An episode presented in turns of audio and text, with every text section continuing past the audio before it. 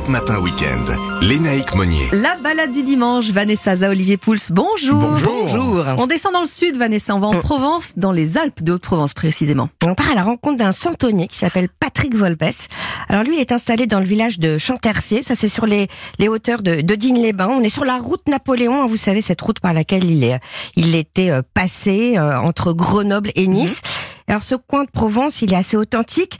Et euh, ce qui est chouette, c'est que de, de, de l'atelier de Patrick, on voit la montagne du Cousson et puis euh, ce Oh là là, massif euh, des, évêchés. Alors si je vous parle justement de cette Provence, de ces paysages si typiques, de ces villages, c'est que euh, cette Provence est intimement liée à l'histoire des Santons et Patrick nous la raconte pour ceux d'entre nous qui ne la connaissent pas forcément. La Révolution française avait, entre autres, interdit la pratique de la religion sous la terreur. Et à Marseille, on avait l'habitude, avant la Révolution, d'installer des grandes crèches publiques, euh, aussi bien dans les mairies que dans les églises, qui étaient de véritables spectacles, mais bien sûr avec un caractère religieux. Et tout ceci a été formellement interdit. D'ailleurs, tout ont été détruites, vandalisées, brûlées. Et euh, il y a eu une petite insurrection locale à Marseille. Et de ce fait, euh, il y a eu un monsieur qui a eu cette idée géniale en disant si on interdit les grands dans les églises, peut-être rien n'interdit de faire les petits dans les maisons. Voilà comment s'est cette tradition, puisque le mot santon vient du provençal santoun, qui est la tr- contraction de pitchoun san, petit saint.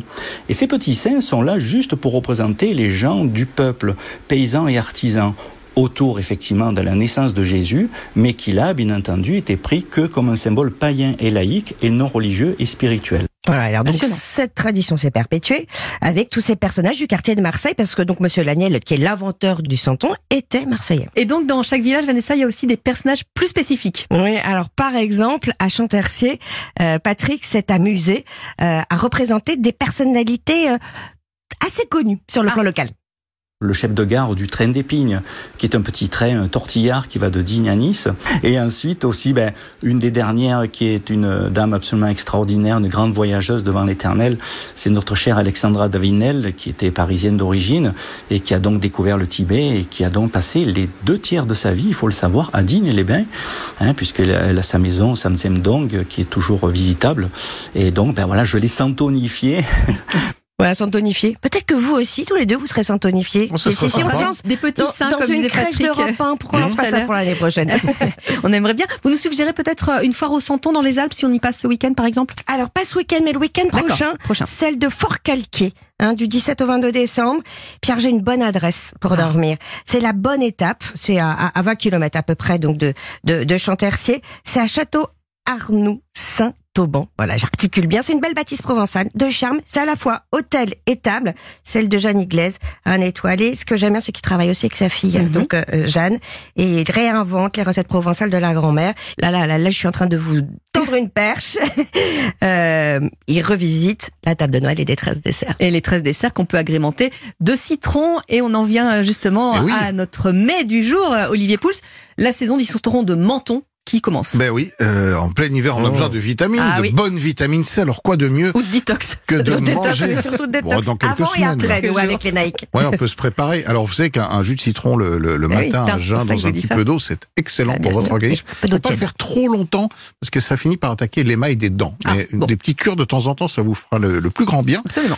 Et le, le citron, ben, c'est la ville de Menton, bien évidemment. Alors là, les récoltes ont commencé, ça va se prolonger euh, euh, pendant quelques mois. C'est un citron qui est euh, vraiment remarquable et qui a beaux, un hein. goût particulier. Euh, il bénéficie de ce qu'on appelle une indication géographique protégée, une IGP. Mhm. Ça fait très longtemps qu'on fait du, du citron dans la région, depuis le 15e siècle. Euh, et euh, alors au 15e siècle, il y avait beaucoup de vignes, de céréales, de figues, euh, d'olives, et petit à petit des agrumes. Et alors le- le- les, les citronniers ont pris de plus en plus de place, à tel point qu'au début du 20e siècle, la ville de Menton, la région de Menton, est la première région productrice de citron en Europe. C'est Ah oui, énorme. ah oui, quand même. Oui, avant malheureusement de décroître, euh, il y a eu un certain nombre de maladies dans les années 50 et puis dans les années 90, on a décidé de relancer cette production. Aujourd'hui, elle se porte plutôt pas mal et c'est un citron qui mérite l'intérêt des amateurs. D'abord parce qu'il a un goût qui est euh, un tout petit peu moins acide et Ah. moins amer surtout que les citrons classiques.